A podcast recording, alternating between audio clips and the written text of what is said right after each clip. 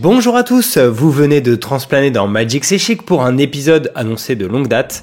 Umezawa, une histoire de Kamigawa. Salutations chers Planeswalkers, la storyline du premier bloc Kamigawa que nous allons vous raconter dans l'épisode du jour s'est déroulée il y a très longtemps. Forcément, c'était bien avant l'effet de la dynastie Néon, où on a pu voir à quel point ce monde s'est avancé technologiquement. Mais même à l'époque de la sortie des guerriers de Kamigawa, ces événements étaient bien antérieurs à ceux racontés dans les sets qui précédaient ou ont suivi, soit ceux de Mirodin, du premier Avnica et de Spirale Temporelle. Pour être précis, Alvar, L'histoire du premier Kamigawa s'est déroulée 1200 ans avant celle décrite dans la dynastie Néon. J'espère que vous vous y retrouverez car il y a beaucoup de personnages, on essaie de vous mettre les cartes correspondantes quand elles existent. Oui, il faut dire que tu as résumé en un épisode pas moins de 3 livres un pour chaque set du blog Kamigawa. Donc sacré boulot Quentin. Mais ne perdons pas plus de temps, attachez-vous bien dans la DeLorean, c'est l'heure de faire un petit tour dans le passé. On y va.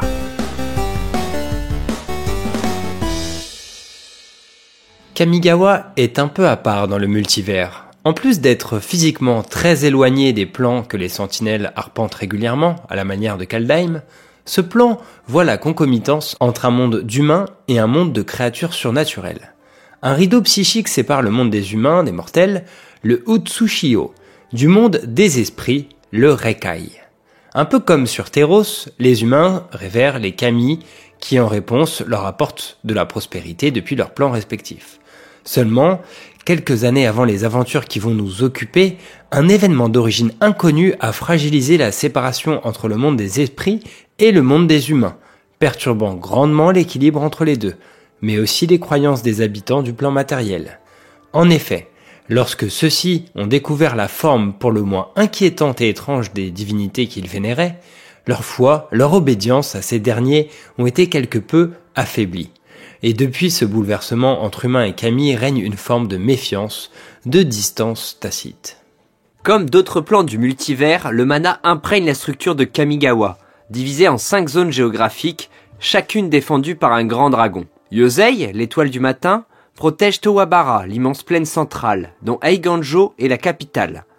C'est là que le grand Konda, empereur et fervent défenseur des humains, a établi son siège, où il tente de son mieux de défendre les intérêts des siens et leur indépendance vis-à-vis des Kami qui marchent désormais parmi eux. Kaiga, l'étoile des marais, veille sur l'immense lac Kamitaki et ses impressionnantes cascades, soit la zone affiliée au mana bleu au nord d'Eiganjo. Au sud, nous avons les montagnes Sokenzan, repère des Haki, une race de gobelins spécifique à ce plan. Mais elle abrite également beaucoup de brigands et de ronin, terme désignant les samouraïs renégats. Ryusei, l'étoile descendante, veille sur ce coin du plan. À l'est de Tohabara, sous le regard de Jugan, l'étoile ascendante, s'étend la forêt de Jukai, où s'entraînent les moines qui cherchent à s'harmoniser avec la nature et ses puissants esprits. À l'ouest, enfin, gardé par Kokusho, l'étoile du soir, nous avons Takenuma, la région de Kamigawa la plus empreinte de violence, où prolifère le peuple rat des Nezumi, mais aussi des assassins venus de tous horizons et des chefs de pègres au profil redoutable. Et si vous ne reconnaissez pas forcément les noms de ces cinq dragons, c'est parce que dans la temporalité de Neon Dynasty, Jugan, seul survivant parmi les cinq dragons, a collecté les essences de ses pères et a lancé un cycle de réincarnation dans lequel chacun d'entre eux a endossé une nouvelle identité. C'est donc dans Takenuma que commence notre histoire, puisque dans ce monde de brutalité, Toshiro Umezawa est un homme de main d'Uramon, l'une des seigneurs de guerre les plus redoutés des marécages de la zone. La chef mafieuse a établi son fief dans les ruines de Numai, après avoir prêté allégeance à la grande myogine des confins de la nuit. Et grâce à elle, elle a pu acquérir un artefact puissant, la porte des ombres, qui permet de se transporter d'une ombre à l'autre sur l'ensemble du plan. Un atout extrêmement efficace lui assurant un avantage certain sur ses ennemis. Le point de départ de la folle épopée de Toshiro est une vengeance organisée par la bosse Uramon, dont une partie du clan a été dévorée par un autre seigneur de guerre venu des grandes montagnes de Sokenzan, l'ogre chaman Hidetsugu, dont la magie repose sur le sang et le feu. Toshiro et d'autres membres de son gang partent donc combattre ce terrible monstre, mais la puissance de l'ogre requiert un adversaire plus imposant que ce maigre escadron vengeur. Il anéantit ainsi tous ses assaillants, à l'exception de Toshiro. Ce dernier se protège d'un sortilège qui appliquerait à Hidetsugu tous les dommages qui lui sont causés. Voyant que leur confrontation les mènerait à une double annihilation, les deux combattants achèvent leur combat et réfléchissent aux moyens de coexister dans ce vaste monde. Quelque part, c'est ici que commence l'histoire de Toshiro, là où se dessine déjà son principal trait de caractère, ce qui prévaut dans ses choix envers et contre tout, c'est sa propre survie. Et dans cette optique, rien n'est inscrit dans le marbre, les amitiés ou alliances d'aujourd'hui peuvent se rompre sans coup férir, et l'adversaire du jour peut être l'allié du lendemain. Choisissant justement de s'allier mais ne pouvant réellement se faire confiance, les deux mages décident de sceller ce partenariat par un rituel. Ce dernier est rédigé par les kanji de Toshiro et les lit par le sang, donc par la magie de Hidetsugu. En mêlant leur sorcellerie, ils s'assurent ainsi la fidélité l'un de l'autre. Et leur serment est le suivant. Nous te tuerons, nous brûlerons tes terres, volerons tes trésors, détruirons ton foyer, asservirons tes descendants. Nous assassinerons ta moitié, empoisonnerons tes animaux de compagnie, profanerons les tombes de ta famille. Nous ferons tout cela et le seul moyen d'y échapper est que nous ne te trouvions pas. Nous t'avons déjà trouvé. Ça va, ils ont l'air smooth ces mecs. Et de ce pacte naît un nouveau clan, les Eliastes Iozan. Incapables de se retourner les uns contre les autres et promettant de sanglantes représailles à quiconque s'en prendrait à l'un d'eux. Soyons bien clairs, cette alliance n'est pas l'initiation d'une belle amitié, elle était avant tout le moyen pour Toshiro de survivre à ce moment-là. Il se passe d'ailleurs quelques temps sans que les deux malfrats ne se fréquentent. Mais quelques mois plus tard, Toshiro revient finalement chercher conseil auprès de l'ogre. Alors qu'il suivait un groupe de Nezumi, il a accidentellement interrompu leur échange avec des lunaréens, les humanoïdes résidant dans les cieux de Kamigawa, dans la cité flottante d'Otawara. Après avoir échappé de peu à la mort, d'autres membres de ce peuple de la Lune le pourchassent jusqu'à son domicile pour punir cet outrage. Ils sont menés par Shio, elle-même disciple de la charismatique Uyo, une voyante très influente dans la hiérarchie lunaréenne. Toshiro s'en est tiré de peu du piège tendu chez lui. À l'écoute de ce récit, Hidetsugu s'interroge sur ses curieux présages. Les lunaréens et les Nezumi n'ont pas l'habitude de frayer ensemble. La rencontre surprise par Toshiro suggère que de sombres dessins sont à l'œuvre. Il l'envoie ainsi questionner les sages des forêts, accompagné par son jeune apprenti Kobo. Ce dernier est le seul à avoir survécu aux épouvantables épreuves d'entraînement de Hidetsugu, ce qui en fait un allié de taille. D'autre part, Kobo est aussi un ancien budoka, ces fameux moines de la forêt de Jukai, et donc un guide particulièrement prédisposé pour cette mission. Avant leur départ, le trio procède au rituel instituant le jeune disciple comme troisième membre des Eliastes Iozan. Après quelques péripéties contre les serviteurs du Myojin de la Rage Infinie durant leur traversée de Sonkenzan, Toshiro et Kobo arrivent enfin à Jukai, où ils font une drôle de rencontre, celle de Michiko, la fille de l'empereur, accompagnée par une suite de guerriers de tous bords. Cette drôle de troupe a quitté en douce le palais Eganjo pour enquêter sur la situation de perméabilité entre les deux mondes. Leur dernière piste les a lancés sur les traces des Orochi, une race de serpents chamans habitant Jukai. D'ailleurs, ces derniers surgissent alors que les deux groupes se montrent les armes et les capturent presque tous. Lorsque Toshiro se réveille, il découvre Kobo tué, mais par noyade, ce qui n'est vraisemblablement pas l'œuvre des Orochi, mais révèle l'implication de Minamo. Umezawa met vite en corrélation cette mort avec le seul absent de l'équipe de la princesse, un certain Shoryu, sorcier faisant ses études à Otawara, comme vous vous en doutez. Les Orochi organisent un rituel où le sacrifice de Michiko, au Myojin de la toile de vie, doit mettre fin à la guerre des Kami, qui s'intensifie d'ailleurs sur le plan, mais Toshiro ne l'entend pas de cette oreille.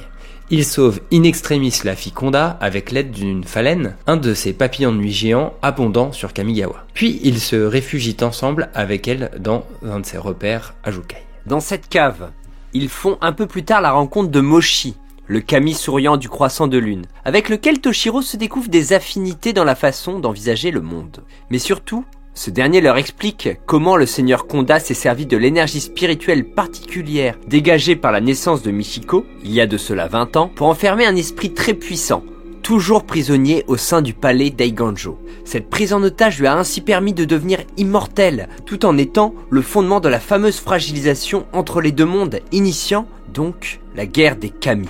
Après ces révélations décisives, Moshi a un marché à proposer à Toshiro. Il peut l'introduire auprès d'une myogine qu'il connaît très bien, celle des confins de la nuit, la grande déesse noire que sa bosse Uramon servait et grâce à qui elle avait acquis autant d'influence à Takenuma. Alors que les Orochi et leurs dieux se rapprochent dangereusement, Umezawa accepte le pacte, mais malin comme il est, dans des conditions différentes de celles énoncées par Moshi. Il faut dire que ce petit Kami semble avoir ses propres objectifs cachés. Avec sa magie des kanji fortement boostée suite à ce serment, Toshiro parvient à défaire le Myojin de la toile de vie avant de remplir son devoir d'Elias Tiyozan. Il capture ainsi Shoryu, l'assassin de Kobo, et le marque d'un kanji indiquant son acte impardonnable et que les représailles seront dirigées vers Minamo, l'école où il a été formé. Puis il envoie le prisonnier à Sonkenzan entre les monstrueuses pattes de Hidetsugu. L'ogre peut alors s'attacher à le torturer sadiquement pour se consoler de la disparition de son meilleur disciple et lui soutirer toutes les informations dont il a besoin. Quittant Jukai pour Numai, Toshiro tente de s'émanciper de sa bosse Uramon. Il attire certains de ses sous-fifres, dont Kiku, la Kunoichi assassine, ou le Nezumi ronge-moelle, dans un piège au niveau du cœur de glace de Sonkenzan, soit la montagne à la frontière avec Takenuma.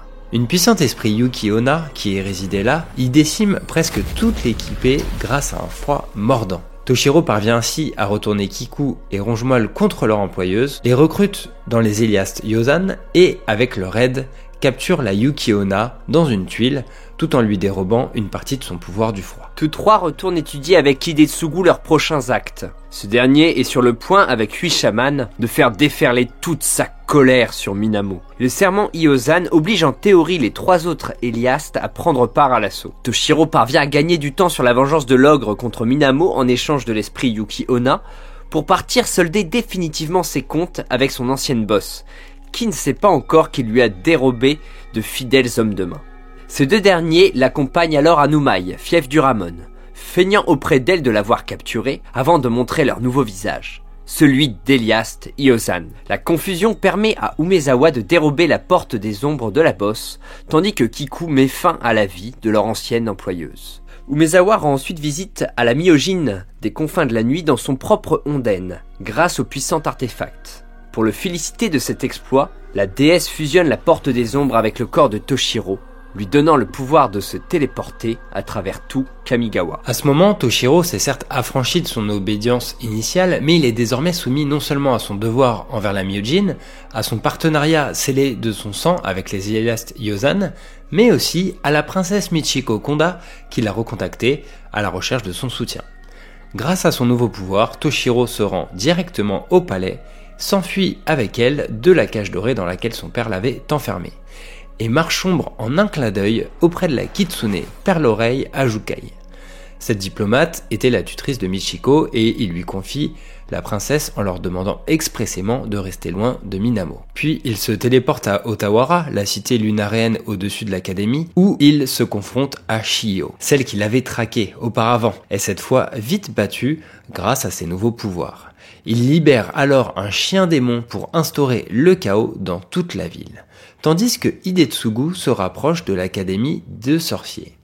Pénétrant ensuite dans Minamo, Toshiro remarque alors que Michiko, contrairement à ses recommandations, est quand même venue confronter Isoka, le directeur de Minamo, sur la fameuse nuit de sa naissance où il était présent.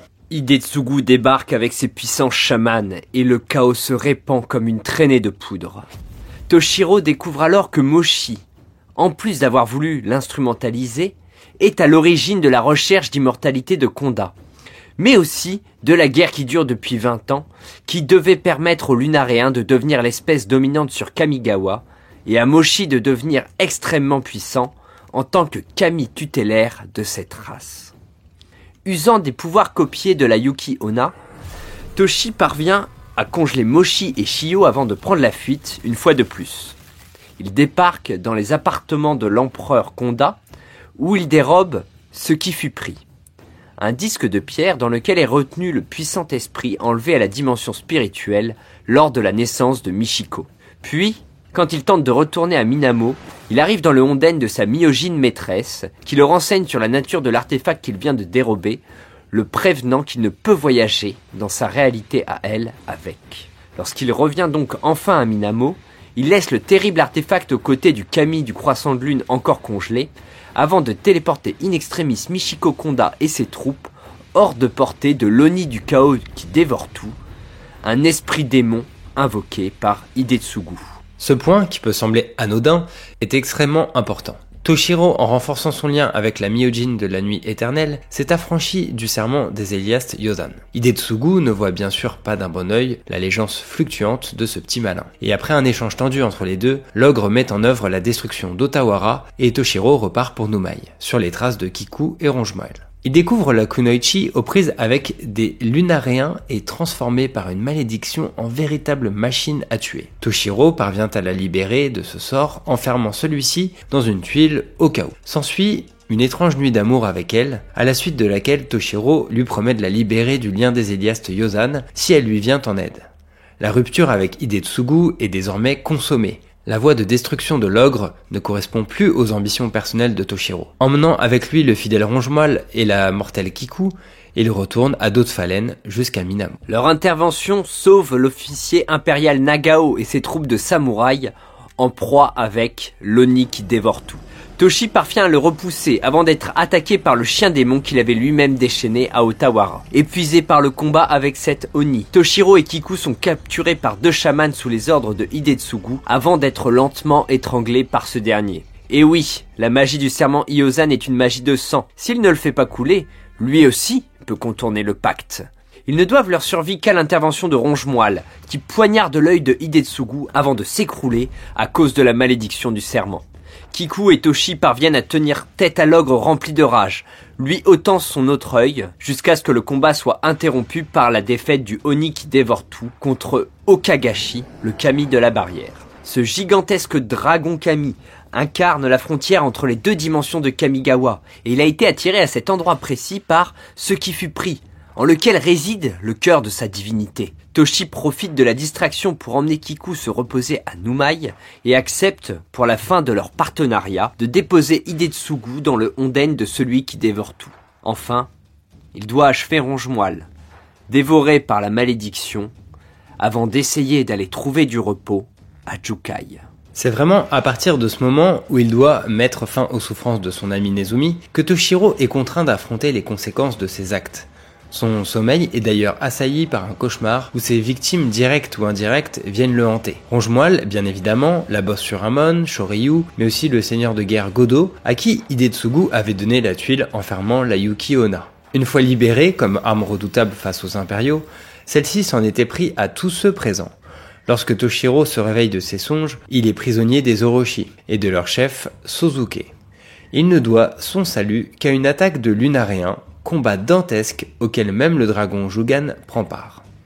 Sa prochaine étape est alors le territoire de Godo. Guidé par une deuxième vision, il veut renvoyer la Yukiona à son cœur de glace, tout en lui rendant ses pouvoirs. Manœuvre assez maladroite quand on imagine la rancœur que l'esprit doit avoir à l'égard de Toshiro. C'est l'intervention de la Myojin des confins de la nuit qui le sort in extremis de l'illusion causée par l'influente lunaréenne Uyo, avant qu'il ne commette l'irréparable. La vengeance est immédiate et sans appel. Toshiro utilise le pouvoir de la Yukiona pour congeler Uyo sur place avant de la briser en mille éclats de glace. Libérant enfin, mais prudemment, l'esprit de glace, il repart à Jukai, dont ses visions l'avaient détourné, pour se retrouver face à son destin, en lettres d'Okagashi, venu réclamer ce qui fut pris. S'emparant du disque de pierre, Toshiro se téléporte via les ombres, désobéissant à l'ordre direct de la myogine, ajoutant un affront supplémentaire à sa longue liste de méfaits. Le disque de pierre frappe le masque de la déesse d'un rayon de lumière, et en réponse,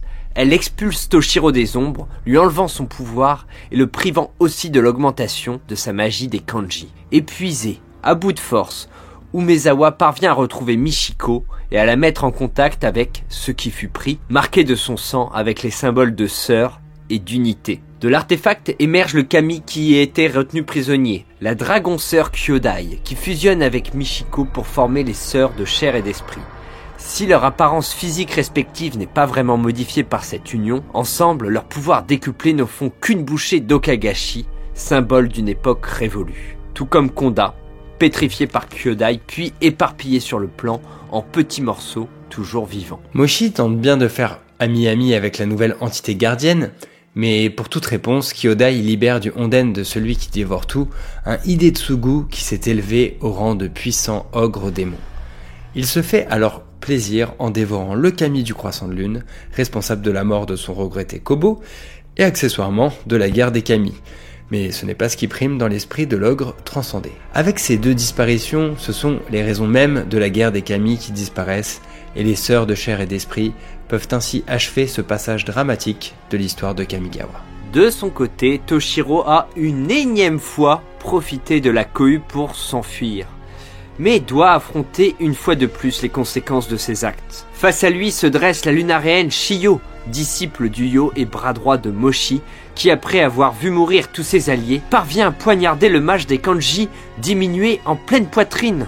Euh, la meuf se la joue un peu Saruman à la fin du retour du roi là, non? Mais la myogine des confins de la nuit, un peu calmée de sa fureur contre Toshiro, lui propose son aide contre une promesse renouvelée de son allégeance. Le mage Okanji accepte évidemment, et ensemble, ils détruisent la mage lunaréenne. La déesse, cependant, n'est pas si magnanime. Alors que la colère d'Okagashi déferlait contre le peuple humain de Kamigawa, elle a trouvé un autre plan, nommé Dominaria. Elle y exile Toshiro dans la région de Madara, après l'avoir frappé de cécité, vengeance de la blessure reçue lorsqu'elle avait voulu prendre le disque de Ce qui fut pris. Et aussi étrange miroir de ce qu'il avait lui-même infligé à l'ogre Hidetsugu.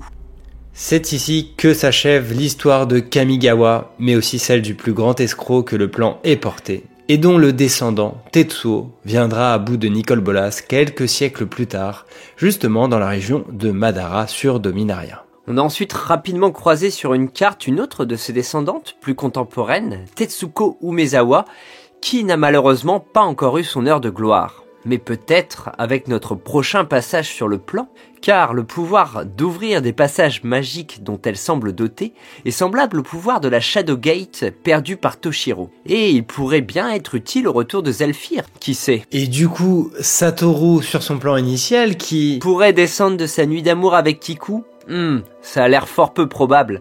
Il y a plus à parier que ce malfrat ait voulu prendre ce nom pour appuyer sa légitimité en tant que leader des Eliastes Iosan. Ok, ok Quentin. C'est clair que se désigner descendant du fondateur de l'organisation, ça a l'air plutôt légitimement. Mais pour revenir à Toshiro, c'est clair que le Gonze a un profil beaucoup moins héroïque que ce qui a été développé avec euh, les Sentinelles hein, par la suite.